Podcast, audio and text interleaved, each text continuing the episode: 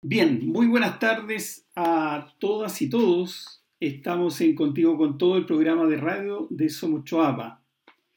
Hoy nos acompaña Martín Andrade. Martín es arquitecto de la Universidad Católica, una serie de estudios en medio ambiente, tiene experiencia nacional e internacional enfocada principalmente en diseño y planificación urbana y parques sustentables. Fue coordinador nacional de parque en el Ministerio de Vivienda y además cofundador de la Fundación Mi Parque, con la que nosotros trabajamos acá en Somos Choapa. Actualmente es director del Parque Metropolitano. Buenas tardes, Martín. Hola, Fernando, ¿qué tal? Gracias por, por, por, por la llamada y nada, qué rico estar conversando ahí con ustedes. Muchas gracias a ti. Martín, el, el país está preparando preparándose para retomar lo que hacíamos antes de la pandemia.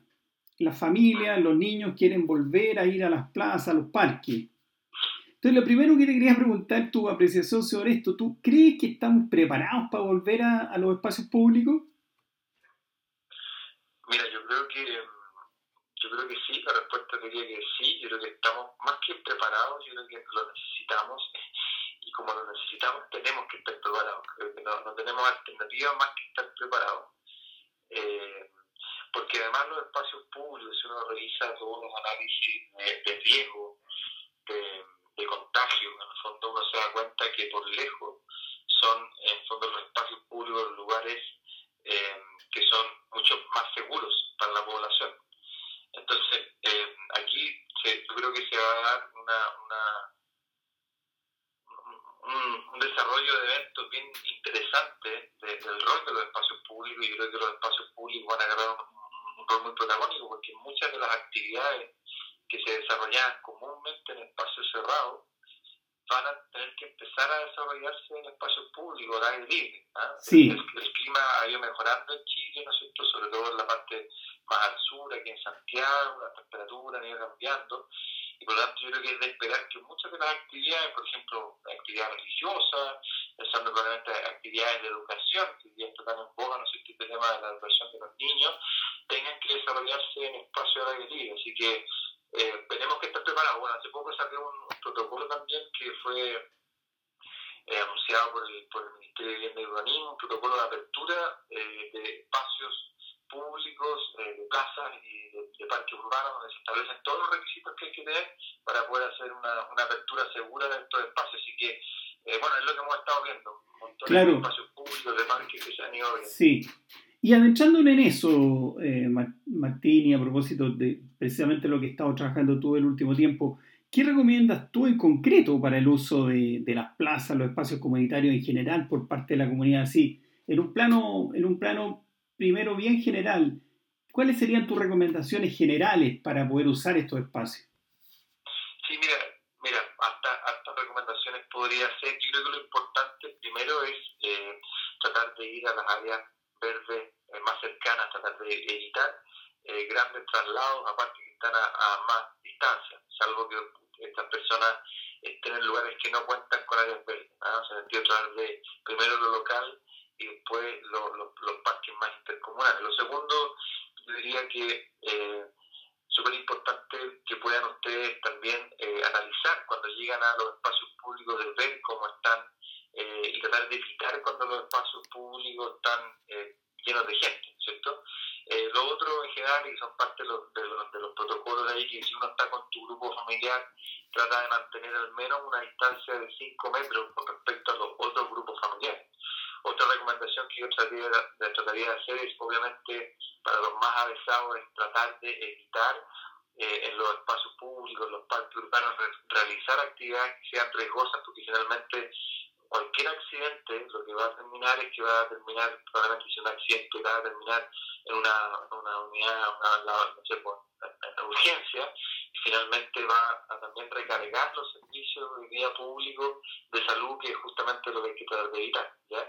Fuera sí. de eso, obviamente, llevar mascarilla, lavarse las manos, obviamente, antes y después de ir a estos espacios públicos, llevar eh, tu propia, ojalá tu propia botella de agua, tu propia alcohol gel también, eh, de manera de evitar, por ejemplo, que los niños si tienen sed o tú mismo si tienes sed vayas a ocupar los bebederos en esos espacios públicos. Claro. Yo, yo, diría que esas serían parte de las recomendaciones generales que, que podría ser. Ahora, hay, hay papás y familias que igual tienen miedo de volver a estos espacios, ¿ah? como que lo necesitan, pero tienen harto temor. Así es.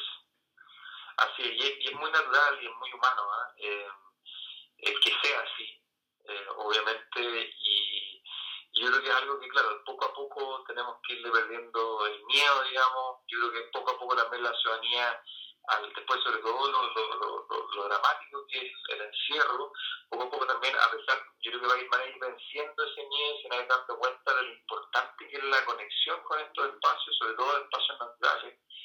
Eh, yo creo que es parte de lo que, digamos, las enseñanzas de lo que esta pandemia nos ha dejado. O sea, si uno analiza la historia de la creación de los grandes parques en el mundo, el Central Park, también varios parques importantes ahí en, en Francia, por ejemplo, también en Inglaterra. Muchos de esos grandes parques han surgido como una respuesta luego de pandemias que han azotado a la humanidad y, se ven estos espacios como los lugares de sanación, los lugares para, para vivir, los lugares en el fondo para evitar contagios.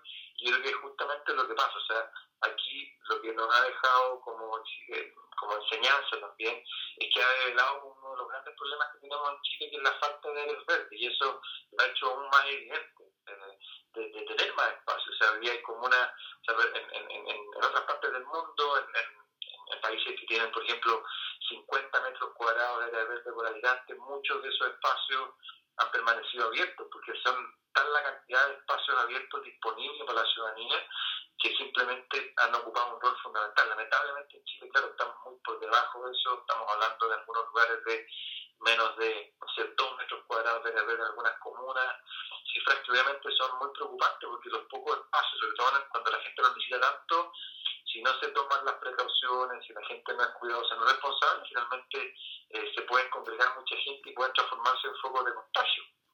Claro. Ahora, Martín, una, una, te lleva un plano muy, muy concreto y es eh, que nos lo han preguntado varios, varios papás, ha salido en las conversaciones también.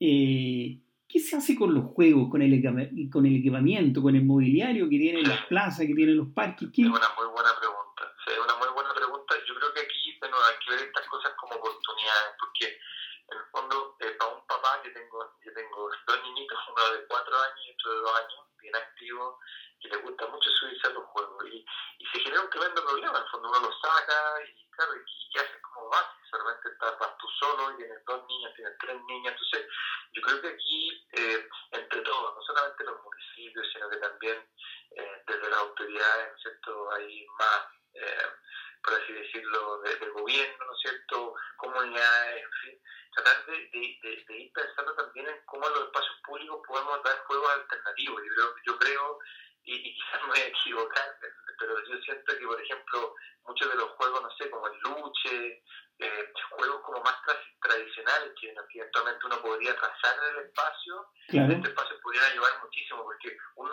uno puede poner las mejores cintas de peligro y las mejores cosas, pero en la práctica los niños no tienen dónde jugar. Entonces, eso es algo que tenemos que resolver. Y por lo tanto, yo creo que tenemos que ser lo suficientemente astutos, originales, para poder tratar de, de ofrecerle a nuestros niños, a los papás también, que vamos a estos lugares, alternativas para que los niños puedan jugar qué mejor que juegos que sean, eh, en el fondo, que puedan ser más fáciles para poder eh, producir esa distancia. Por ejemplo, como yo decía, el, luche, que son, que son juegos sanos, que son, no son peligrosos y, que al mismo tiempo permiten que varios niños puedan jugar a la vez con, con, con cosas que son muy sencillas, muy baratas. No, no requiere una gran infraestructura o cosas así, sino que puede ser pintado, puede ser con tiza.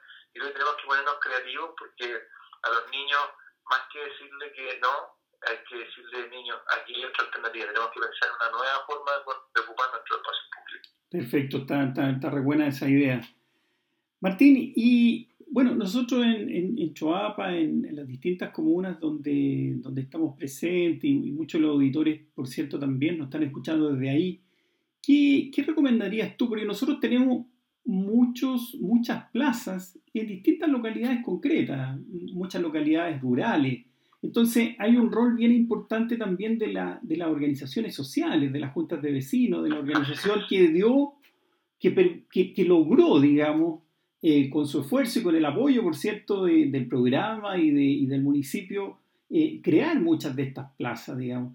¿qué, qué, se te ocurre a ti como orientación para esas organizaciones que de seguro que quieren, digamos, habilitar y estar en condiciones de que sus plazas sean usadas? Sí, mira, yo creo que lo primero es, eso, revisar este protocolo de apertura de plazas y parques urbanos del Ministerio de Vivienda y en www.mismo.cl uno puede acceder y puede bajar ese protocolo. Y eso es súper importante porque de alguna manera eh, establece cuáles son los criterios generales y básicos para una apertura segura. Yo creo que eso puede ayudar muchísimo para bajar la ansiedad, puede ayudar muchísimo para que las familias también pierdan el susto eh, y sepan también de cuáles son las recomendaciones para poder eh, ir. Y segundo, o sea, eso es lo primero, y lo segundo lo que estamos conversando, o sea, el fondo es tratar de reunirse, de juntarse, sobre todo grupos de papás, de mamás, eh, de personas, de niños, de ver de cómo nos ponemos creativos. De repente pasa, y creo que es interesante lo que ha ido pasando también, uno podría, dependiendo de la plaza, pero quizás generar horarios, por ejemplo, donde algunas manzanas, por ejemplo, eh, van de tal hora a tal hora y ocupan la plaza, otras van de tal hora a tal hora, Eventualmente también nos diría, por ejemplo, con lo que se ha anunciado con respecto a los niños, de este permiso especial algunas comunas con cuarentena o adultos mayores, pensar que quizás esas mismas localidades entre ellos, entre las comunidades, pueden establecer horas y, días de la semana para que especialmente los adultos mayores puedan ir, puedan caminar. Creo que ese es el tipo de soluciones creativas que tenemos que hacer, junto con también lo que conversábamos, de ver de qué forma podíamos hacer algunas intervenciones de no mucho costo, pero que permitan a los niños tener alternativas para poder jugar.